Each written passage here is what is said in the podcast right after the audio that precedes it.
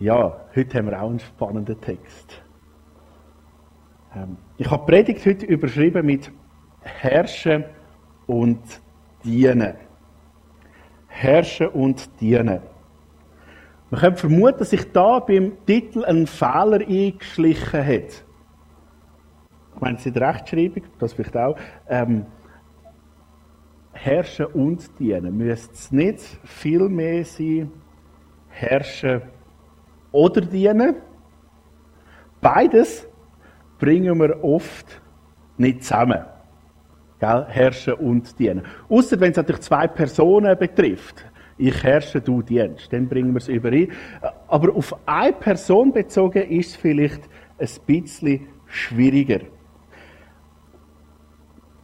Und ich meine jetzt beobachten, dass wir auch mit dieser Haltung durchs Leben gehen. Entweder herrsche ich, also ich bin Herr von etwas, oder ich diene. Und wir merken nicht, dass das ein bisschen, nein, es gehört zusammen. Ähm, Herrscher ist vielleicht ein starker Ausdruck, gell? aber das fragen die Jünger im Fall. Spannend. Also Verantwortung übernehmen und dienen, das sind zwei Sachen, die zusammengehören. Und das ist nichts Außerordentliches. Wer sich zum Beispiel mit Führung auseinandergesetzt hat, kennt wahrscheinlich den Begriff ähm, dienende Leiterschaft oder Servant Leadership. Das ist ein Führungskonzept, ähm, wo man sagt, man, man führt dienend. Zum Beispiel den ehemaligen Bosch-Chef hat gesagt, er meint, dass Dienen und Führen keine Gegensätze seien, sondern dass Führungs, Führungseignung aus der Bereitschaft zum Dienen hervorgeht. Führen sei also eine besondere Kategorie des Dienens. Also er sagt, führe, herrsche, Verantwortung übernehmen, ist ein, ist dienen, ist ein, äh, ja, ist ein Dienst an die anderen Leute. Und das finde ich sehr interessant, das als Einschub schon am Anfang. Warum ist Dienen so wichtig? Wir haben es schon vor zwei Wochen letzte Woche schon ein bisschen davon gehabt. Ähm, wieso sagen sie das immer wieder? Äh, ich glaube, es ist etwas mega Entscheidendes. Am Anfang von der Serie ist so wie entscheidend sie, Jesus ist der König. Jesus ist der Messias. Jesus ist der Sohn Gottes. Ich glaube, es ist ganz wichtig, dass wir uns mit, dem Stellung, mit der Stellung und der Funktion von Jesus auseinandergesetzt haben. Weil mit dem steht und fällt alles. Das ist ganz entscheidend. Wer ist Jesus? Was macht Jesus? Und was Jesus am Schluss von seinem Leben den Jüngern mitgibt, ist, wer sind ihr und was ist euer, euer Job oder eure Herzenshaltung? Was ist eure Aufgabe? Das hat mit dir und mir zu tun. Und ja, wir, wir kommen langsam am Ende vom Markus-Evangelium. Und die Wirkungszeit von Jesus ist fast vorbei. Und Jesus teilt seinen Jüngern immer mehr mit, was kommen wird. Wir haben am Schluss die, jetzt innerhalb von drei Kapiteln dreimal eine Leidensankündigung, wo Jesus sagt, ich werde sterben. Äh, ich werde auferstehen. Und das höchst Spannende ist, dass wenn Jesus sagt, dass er stirbt, dass er wird auferstehen, geht es nachher auch immer wieder um die Nachfolge. Also in allen drei ähm, äh, äh, Leidensankündigen im Markus-Evangelium, aber auch im Lukas-Evangelium, auch im Matthäus-Evangelium, hängt das immer damit zusammen. Jesus stirbt, aufersteht und hey, die nicht. Folgt mir nachher. Also das, das hängt zusammen. In jedem Text, es ist so nah verknüpft. Und äh, ja, ich glaube, wir lesen jetzt mal den heutigen Text. Äh, wir lesen Markus 10, 32 bis 45. Die, die wollen, dürfen gerne auch in den eigenen Bibeln nachlesen. Dass ihr seht, dass ich da nicht einfach etwas hergeschrieben habe. Genau. Auf dem Weg nach Jerusalem ging Jesus seinen Jüngern voran. Die Jünger waren beunruhigt. Und auch die anderen Menschen, die ihnen folgten, hatten Angst. Unterwegs Oder? Es geht am Ende zu. Unterwegs nahm Jesus seine zwölf Jünger beiseite und sprach noch einmal darüber, was ihn erwartete. Wir gehen jetzt nach Jerusalem. Dort wird der Menschensohn den obersten Priestern und den Schriftgelehrten ausgeliefert werden. Man wird ihn zum Tode verurteilen und denen übergeben, die Gott nicht kennen. Die werden ihren Spott mit ihm treiben, ihn anspucken, auspeitschen und töten. Aber am dritten Tag wird er von den Toten auferstehen. Jakobus und Johannes, die Söhne des Zebedeus, gingen zu Jesus und sagten, Lehrer, wir möchten, dass du uns eine Bitte erfüllst. Was wollt ihr? fragte Jesus. Sie antworteten, wenn deine Herrschaft begonnen hat, dann gewähre uns die Ehrenplätze rechts und links neben dir. Jesus entgegnete, ihr wisst ja gar nicht, was ihr euch da wünscht, denn auf mich wartet schweres Leid. Meint ihr, ihr könnt den bitteren Kelch trinken, so wie ich es tun muss? Oder könnt ihr die Taufe ertragen, die mir bevorsteht? Ja, das können wir, antworteten sie. Darauf erwiderte ihnen Jesus, ihr werdet tatsächlich, so wie ich, leiden und euer Leben hingeben müssen. Aber trotzdem kann ich nicht bestimmen, wer einmal die Plätze rechts und links neben mir einnehmen wird. Das hat bereits Gott entschieden. Die anderen zehn Jünger hatten das Gespräch mit angehört, waren empört über Jakobus und Johannes. Da rief Jesus alle zusammen und sagte, ihr wisst, wie die Großen und Mächtigen dieser Welt ihre Völker unterdrücken. Wer die Macht hat, nutzt sie rücksichtslos aus. Aber so soll es bei euch nicht sein. Im Gegenteil, wer groß sein will, der soll den anderen dienen. Und wer der Erste sein will, der soll sich allen unterordnen. Denn auch der Menschensohn ist nicht gekommen, um sich, zu bedienen, um sich bedienen zu lassen. Er kam, um zu dienen und sein Leben als Lösegeld hinzugeben, damit viele Menschen aus der Gewalt des Bösen befreit werden. Das ist dieser Text von heute. Hey, höchst spannend. Es fährt damit an, dass Jesus sagt, er wird sterben und auferstehen. Zwei ganz zentrale Punkte. Du verstehst übrigens, ist sehr entscheidend, gell? Ähm, wir werden uns an Ostern intensiver damit auseinander, auseinandersetzen, am Sonntag nach Ostern. Mit der Auferstehung steht und fällt alles. Wenn Jesus nicht wirklich auferstanden ist, können wir zusammenpacken. Ähm, und gerade jetzt in die Cafeteria gehen. Braucht das gar nicht. Weil aber Jesus auferstanden ist, lohnt es sich, da zu sein. Weil Jesus, das ist so entscheidend. Du verstehst bezügt Gottheit von Jesus. Und, und Jesus weiß, was kommen wird. Und er ist dran, seine Jünger am Vorbereiten. Er sagt, hey, ich werde sterben und ich werde auferstehen. Aber sie begreifen nichts. Oder sehr wenig. Man kann ihnen auch keinen Vorwurf machen. Ähm, es scheint, als ob sie begreifen, hey, jetzt kommt etwas, was wir nicht unter Kontrolle haben. Jetzt kommt etwas Schlimmes. Jesus wird sterben. Aber dann wird es wieder gut. Das wissen sie auch. Ähm, sie, sie, kennen das Resultat. Sie wissen, es irgendwie kommt es gut. Und Jesus wird herrschen. Und, und ihre Frage, hey Jesus, gell, wir dürfen mitherrschen. Wir gehören zu den, zu den Guten. Gell? Ähm, ja, das Leiden, das, das wissen sie, das wird kommen, aber sie wissen, es kommt zu herrschen. Aber sie wissen nicht, dass eine Zeitspanne da ist, gell, von ein paar tausend Jahren. Ähm, und sie sagen, das finde ich höchst spannend, die, die Donnersöhne, Jakobus und Johannes, die Söhne von Zebedeus, gingen zu Jesus und sagten, Lehrer, wir möchten, dass du uns eine Bitte erfüllst. Äh, die, die Frage, ich, ich finde das irgendwie köstlich. Ähm, so ein normales, evangelikal sozialisiertes Gebet. Vielleicht kennst du das auch. Gott, ich habe eine kleine Bitte. Mach genau das, was ich dir jetzt sage. Äh, auch schon gebetet? Jemand, gut.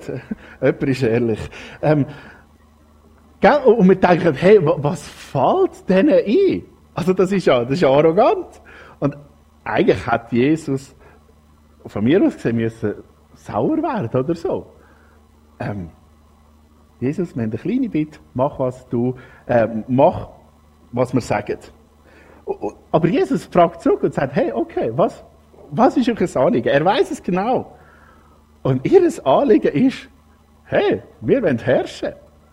Äh, und Jesus hat gerade vorher gesagt, dass er leiden wird. Gell? Ähm, sie fragen, gib uns Ruhm, gib uns Ehre. Vielleicht hast du das auch schon gebetet, gell? Gib mir Ansehen. Schenk mir die Beförderung. Schenk, dass ich alle übertrumpfe. Hilf, dass ich besser bin. Oder zumindest die anderen ein bisschen schlechter als ich. Gell? So, hey, also du hast das vielleicht nicht gebetet, aber vielleicht dein Nachbar. Ähm, hey, gib mir Ehre. Sie sind schon beim Herrschen. Sie wollen, sie wollen die grosse Belohnung haben. Aber sie haben etwas nicht begriffen. Gell? Und wir steuern auf Karfreitag hin. Und ich möchte, dass wir, dass wir Karfreitag heute wieder ein Stückchen, ähm, dass Karfreitag ein Stückchen präsenter wird. Jesus sagt ihnen, ihr wisst ja gar nicht, was ihr euch da wünscht. Denn auf mich wartet schweres Leid. Meint ihr, ihr könnt den bitteren Kelch trinken, so wie ich es tun muss? Oder könnt ihr die Taufe ertragen, die mir bevorsteht? Ja, das können wir, antworteten sie. Darauf erwiderte ihnen Jesus, ihr werdet tatsächlich, so wie ich, leiden und euer Leben hingeben müssen. Boah.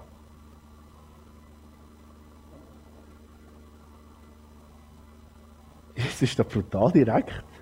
Wahrscheinlich ein Schock gewesen. Zuerst sagt er, ihr, ihr könnt es gar nicht. Und sie sagen, ja, mal, sicher. Und er sagt, ja, ihr werdet auch leiden müssen. Jakobus ist einer der ersten Märtyrer gewesen. Und Johannes ist, ist verbannt worden, er hat im Leben auch viel Leid ertragen. Sie, werden müssen leiden. Ja, es wird, es wird Konsequenzen haben. Aber Jesus redet hier nicht vom, vom Herrschen. Der nächste Satz. Auch nochmal der eine von der nächsten, ja, der nächste Satz. Aber trotzdem kann ich nicht bestimmen, wer einmal die Plätze rechts und links neben mir einnehmen wird. Das hat bereits Gott entschieden. Sagt, ja, auch, auch wenn ihr leiden werdet, auch wenn ihr sogar sterben werdet, ihr habt kein Anrecht auf diesen Platz. Das hat Gott schon entschieden. Entscheidend ist nicht, was du machst, ähm, um eine Stellung zu bekommen. Entscheidend ist, was Jesus gemacht hat. Gell, was sie machen, ist, ist völlig menschlich. Sie, sie, wollen Macht und sie wollen die Macht, das ist nichts Negatives. Sie wollen Verantwortung übernehmen. Vielleicht hast du auch schon gedacht, ja, wenn, also ich habe schon manchmal gedacht, wenn ich die Macht hätte, also dann wäre alles besser. Hast du das auch schon gedacht? Wenn ich es sagen hätte, dann hätten wir eine bessere Welt. Aber ich glaube, Putin denkt eben genau gleich. Wenn ich die Macht habe, wäre alles besser. Und Jesus sagt, hey, ja, es stimmt, aber er weist, also es ist bereits bestimmt und er weist sie in die Schranken. Gell, wir haben es schon gelesen. Macht hat seine Tücken. Sag's mal so. Macht hat ein, hat ein baldiges halt, oder ein kleines Haltbarkeitsdatum. Gell? So wie ein Joghurt. Es verdirbt. Wenn es nicht optimal gelagert ist, verdirbt es. Ähm, und so ist es mit der Macht. Es, es kann, es muss nicht, aber es kann einem verderben. Und Jesus beobachtet die Welt. Er ruft alle zusammen und sagt, ihr wisst, wie die Großen und Mächtigen dieser Welt ihre Völker unterdrücken. Wer die Macht hat, nutzt sie rücksichtslos aus. Er sagt, Macht verdirbt ihr. Was ihr wendet, ist etwas, wo euch verdirbt. Schaut euch die Leute an, die Macht haben, sagt er. Sie unterdrücken, sie versuchen, ihre Macht und den Anspruch zu wahren, den sie haben. Und das ist ein riesiges Problem, wo wir auch heute voll drin stecken. Die meisten Personen, wenn sich mit der Macht irgendwie einsetzen, dass sie bekommen, was sie wollen. Äh, es gibt so Kirche, einen Kirchengeschichtler und Missionswissenschaftler, der Wells, der sagt, dass dort, wo das Christentum über längere Zeit eine Position von der Macht und vom Reichtum hatte, die radikale Botschaft von der Sünde und vom Kreuz und der Gnade verändert hat, dass sie sogar verloren gegangen ist. Also dort, wo es um Macht geht, geht die Hauptsache ähm, verloren. Macht ist Gift. Es kann uns, es kann uns verleiten. Und, und da müssen wir aufpassen wenn du nach Macht bittest. Klassisches Beispiel in der Bibel, der Saul. Der erste König. Ein guter Mann, ein demütiger Mann. Aber völlig versagt. Der Abraham Lincoln soll mal gesagt haben, willst du den Charakter von einem Menschen erkennen, so gib ihm Macht.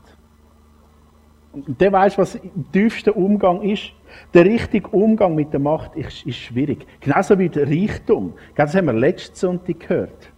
Letzten Sonntag ist es darum gegangen, um den Reich. Reichtum ist übrigens auch eine, eine Art von Macht. Äh, der reiche Jüngling, der eigentlich Jesus nachfolgen und jetzt gesagt hat, okay, du kannst kommen, aber du musst deinen Besitz loslassen. Der hat nicht wollen. Und nachher die, Ansage, äh, die Aussage, es kommt einfacher ein Kamel durch ein Nadelöhr als ein Reicher im Himmel. Reichtum und Macht stellen eine Gefahr dar. Ähm, weil, es, es ist nicht grundsätzlich schlecht. Aber wenn es zum Zentrum von deiner Identität wird und ich mich mit allem, was ich habe, darauf festklammere, dass es so bleibt, können alle gute Sachen äh, zu, einer, zu einer Falle werden, die uns verdirbt. Also das kann Reichtum, das kann Macht, das kann dein Auto, dein Hobby, ähm, was auch immer sein. Gell? Das kann alles sein. Wenn wir uns darauf festheben, ähm, haben wir verloren. Gell? Oft hat das für Menschen so einen erlösenden Stellenwert. Wenn ich das habe, bin ich glücklich. Wenn ich das habe, der ist gut. Aber das ist es nicht. Jesus sagt, hey, passet auf, was die Macht betrifft. Er verneint nicht, dass sie Verantwortung werden haben. Eine, gewisse, eine gewisse Herrschaft werden zu haben. Ja, sie werden müssen Verantwortung tragen. Aber schau, ich glaube, Jesus will, dass wir alles, was wir tun, im Blick aufs Kreuz machen. Das ist so entscheidend. Der Blick aufs Kreuz, der Blick auf das, was Jesus gemacht hat, ähm, hat eine Auswirkung auf alles, was ich mache und denke. Und auch auf die Art, wie ich Verantwortung übernehme. Wir alle haben, haben Macht. Gell? Du hast sicher Macht über über dich selber oder auch eine gewisse Macht über dein Leben. Du hast vielleicht ein Kind, du hast vielleicht ein, ähm, äh, bist vielleicht Teamleiter oder Geschäftsführer, was auch immer. Gell? Jeder von uns hat Verantwortung, hat eine gewisse Macht. Die Frage ist, wie, ähm, wie gehen wir damit um? Und da können wir uns wirklich Jesus als Vorbild nehmen. Wie hat Jesus seinen Sieg errungen? Durch Reichtum, durch Titel, durch die Macht. Jesus hat seinen Sieg errungen durch, durchs Dienen. Und so ist er mit Menschen umgegangen. Und zwar, Jesus hat radikal dient. Jesus ist extrem radikal was, was Dienen anbetrifft. Nächstenliebe. Und er hat sich immer wegbewegt von Leuten, die, die Macht und Geld geliebt haben und hat sich ständig denen hingewendet, wo, wo sich verschenkt haben, weil Jesus sich auch verschenkt hat. Genau, ganz ein radikaler Vers. Markus 10, 44. Und wer der Erste sein will, der soll sich allen unterordnen. Das ist noch brutal, hä? Aber gell, es, es geht ums Herz. Also wenn ich diene und selbstlos bin, damit mich Jesus liebt, um dich den ersten Platz ja, das könnte natürlich auch eine Gefahr sein. Gell? So die, die Überdemut. So, ähm, mein Ziel ist, mein, ist, dass meine Selbstlosigkeit und Bescheidenheit euch alle maßlos übertrifft. Ähm, das kann eine Gefahr sein, gell? So, ich diene jetzt, damit ihr mir nachher im Himmel alle auch dienen müsst. ähm, äh, ich weiß nicht, ob du aus dem Grund dienst. Ähm, müssen wir noch mal darüber reden. Gell? Äh, es darf, dienen kann auch zu einem Ego-Trip werden. Es geht ums Herz. Wirklich das gute Welle für die andere Person. Und ich will da beim Bild von vor zwei Wochen bleiben, gar nicht, dass man ständig Bilder wechselt. Äh, dort habe ich über die Schulter geredet. Hm, weißt du, was man mit der Schulter machen kann? Zwei Sachen besonders gut. Genau. genau man kann tragen und man kann wegrammen. Die Schulter kann ich brauchen, um Leute zu tragen, um Leute zu stützen, um Leute im übertragenen Sinn, um Leute ermutigen, trösten, erbauen, unterstützen, für sie, für sie zu beten. Ich, ich kann Leute tragen, ich kann Leute stützen. Die Schulter ist wie meine Macht, gell? Das ist dort, wo, wo Kraft um ist. Dort habe ich Macht, dort kann ich etwas bewirken. Ich kann entweder jemanden tragen oder jemanden aus dem Weg rammen. Nicht alle, aber ein paar. Wie, wie nützt sich, wie nützt sich das, wie nützt sich das? Wie nützt sich meine Schultern? Wie nützt sich die Macht, die ich habe? Nützt sich sie, um, um zu tragen oder um zu dominieren, um zu beherrschen, um abzudrücken? Und da haben wir ein riesiges Potenzial. Bis eine Stütze bis eine Stütze, wo die Stütze fällt. Wer unterstützt die Nachbarn im, im Gebet? Wer, oder wer liebt ihn? Wer setzt sich ein? Wer ermutigt? Wer erbaut deinen dein Nächsten, deinen Mitarbeiter, dein, vielleicht sogar deinen Chef? Du kannst die fehlende Stütze sein. Du kannst die, die Person sein, die die Nachbar ermutigt. Es kostet etwas, ja. Aber es lohnt sich.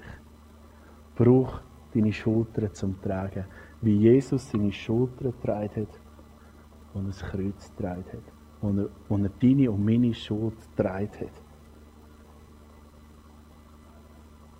Nächster Vers. Denn auch der Menschensohn ist nicht gekommen, um sich bedienen zu lassen, er kam, um zu dienen und sein Leben als Lösegeld hinzugeben, damit viele Menschen aus der Gewalt des Bösen befreit werden. Jesus, er sagt, der Menschsohn ist nicht gekommen. Also Jesus ist gekommen. Er ist schon immer da gewesen. Er ist immer beim Vater gewesen. Er hat das Recht gehabt, sich bedienen zu lassen. Er ist der Königssohn vom Universum. Er hat alles im Griff. Er darf alles. Jesus hat alle Macht gehabt. Er hat von jedem alles können einfordern. Aber er ist nicht gekommen, um sein Recht einzufordern, seine Macht zur Schau zu stellen, sondern er ist gekommen, um dienend seine Liebe zu zeigen. Das fasziniert mich an Jesus. Und er ist gekommen, um das Lösegeld zu zahlen. Aber gerade auch beim Lösegeld. Ähm, ich kann noch etwas klarstellen. Ähm, beim Lösegeld geht es nicht darum, dass, dass wir irgendwie Geiseln vom Teufel wären und, und wie Gott am Teufel hat müssen ein Lösegeld zahlen. Lösegeld kennen wir ähm, vor allem in dem Begriff. Wenn jemand jemanden kidnappt hat oder so, muss er das Lösegeld zahlen. Der Teufel hat keinen Anspruch auf, auf nichts. Lösegeld ist damals gezahlt worden, wenn man jemand aus der Sklaverei freigekauft worden ist. Und der Sklavenhalter ist nicht der Teufel, sondern ist die Sünde, die wir machen. Wir sind, wir sind Knecht von der Schuld. Wir sind im, im Minusbereich. Wir sind nicht würdig, bei Jesus zu sein. Ähm, und das knechtet uns. Und Jesus ist gekommen, um zu zahlen, um uns frei zu kaufen von der Schuld. Er ist gestorben, was wir verdient hätten. Ewig getrennt sein von Gott, weil wir in seiner Schuld stehen. Wir sind im Minus. Und Jesus ist auf die Welt gekommen in voller Liebe und hat durch, durch das große Kreuz, durch das große Plus, hat er aus dem, aus dem Minus ein, ein Plus gemacht. Wir, äh, wir sind nicht mehr im Minus. Wir sind im Positiven. Wir dürfen eine Beziehung zu ihm haben. Und das ist etwas so Gewaltiges, etwas so Schönes. Und jetzt kannst du dich fragen, ob es nicht auch eine andere Möglichkeit gegeben hat, um uns zu retten. Schon viel gehört, aber gelesen, was muss das für ein grausamer Gott sein, der seinen Sohn opfert für die Leute, die er gar nicht liebt? Vielleicht hast du dir die Frage auch schon gestellt. Hat es nicht einen anderen Weg gegeben? Warum hat müssen Blut fließen? Warum ist das Kreuz nötig gewesen?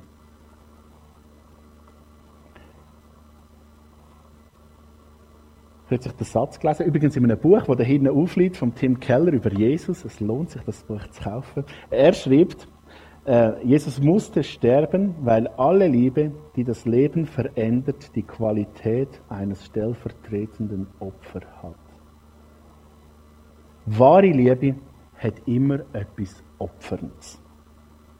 Du hast das auch schon gemerkt, gell? Freundschaften leben von, von Opfern.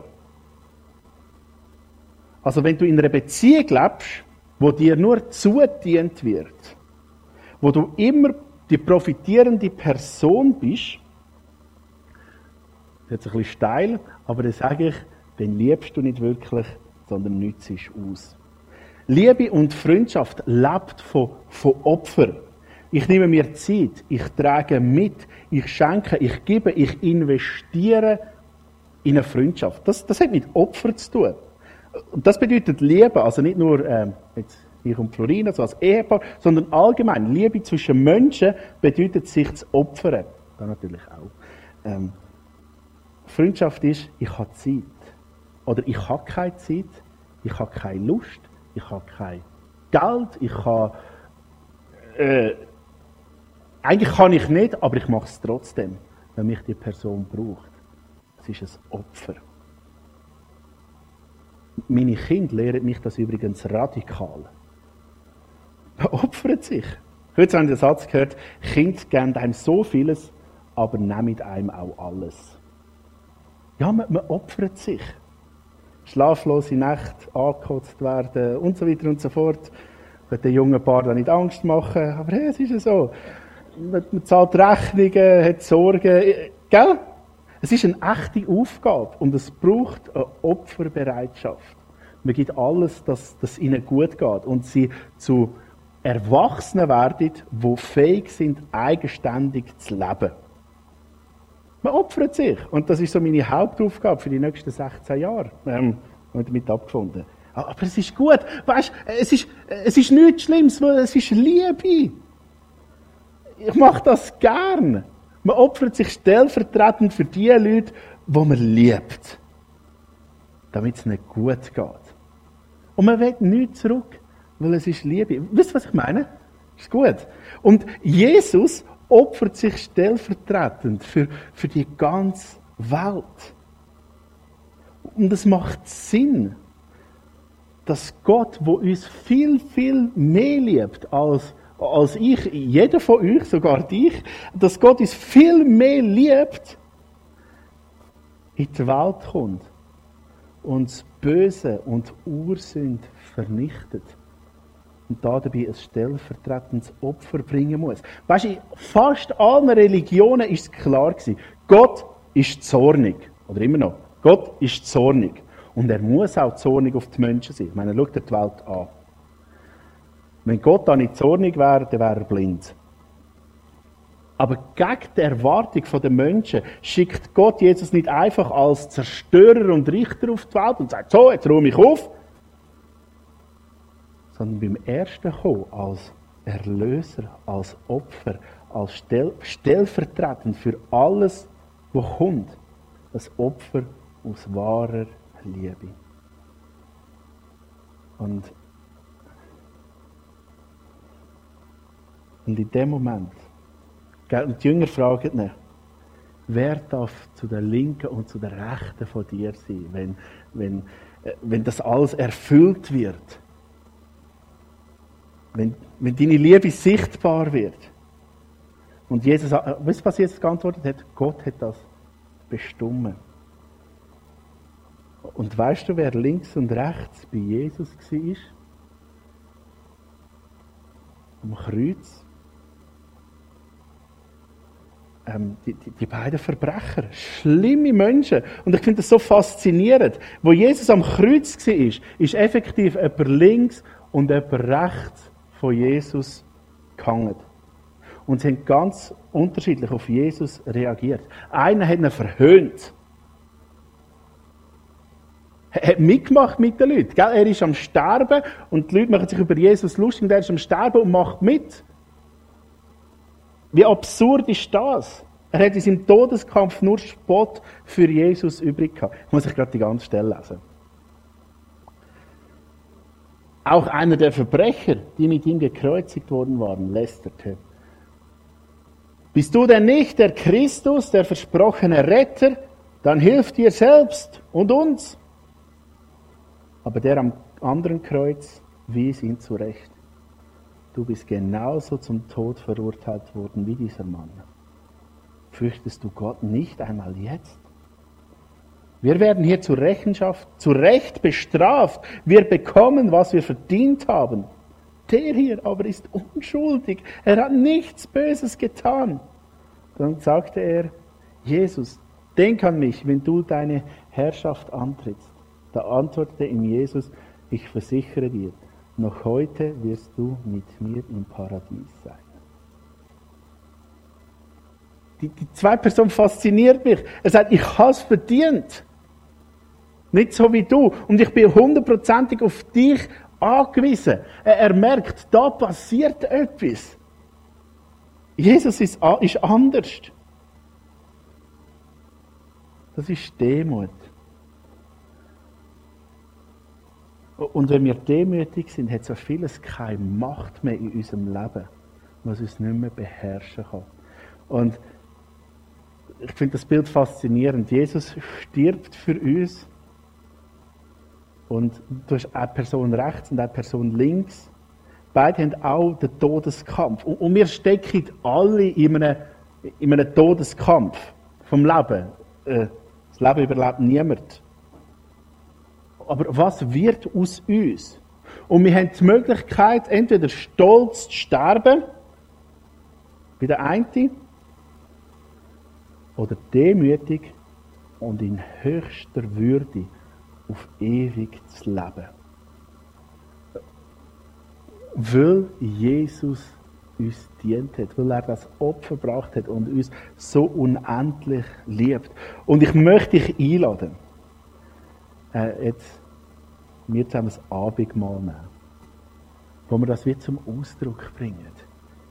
Wo wir zum Ausdruck bringen, dass Jesus die Liebe ist, dass Jesus uns dient, dass er stellvertretend für dich und mich gestorben ist, damit mich das Gericht nicht trifft. Wir haben den Tod verdient, aber es liegt an dir zu entscheiden, welche Person bist du, wo links und rechts neben Jesus gekreuzigt wird. Bist du die stolze Person, die sagt, nein, brauche ich nicht? Oder bist du die andere? Ich möchte noch beten. Vater im Himmel, danke für deine Liebe. Danke für deine unendlich grosse Liebe. Jesus, danke, bist du auf die Welt gekommen und hast, hast dient, hast, hast das Kreuz auf deine Schulter genommen, damit wir für immer bei dir sein können. Und jetzt wollen wir dir einfach Danke sagen dafür. Danke, bist du für uns ans Kreuz gegangen. Danke können wir Vergebung haben. Danke können wir deine geliebten Kinder sein. Und Jesus, ich will dich bitten, dass du uns auch hilfst, dass auch wir unsere Schultern brauchen, zum, zum Tragen und nicht zum Zerstören. Hilf, dass wir dort, wo wir Verantwortung haben, dass wir sie auch, auch wahrnehmen können, dass, dass Leute gedeihen, dass es gut kommt. Jesus, wir brauchen dich und wir danken dir. Amen.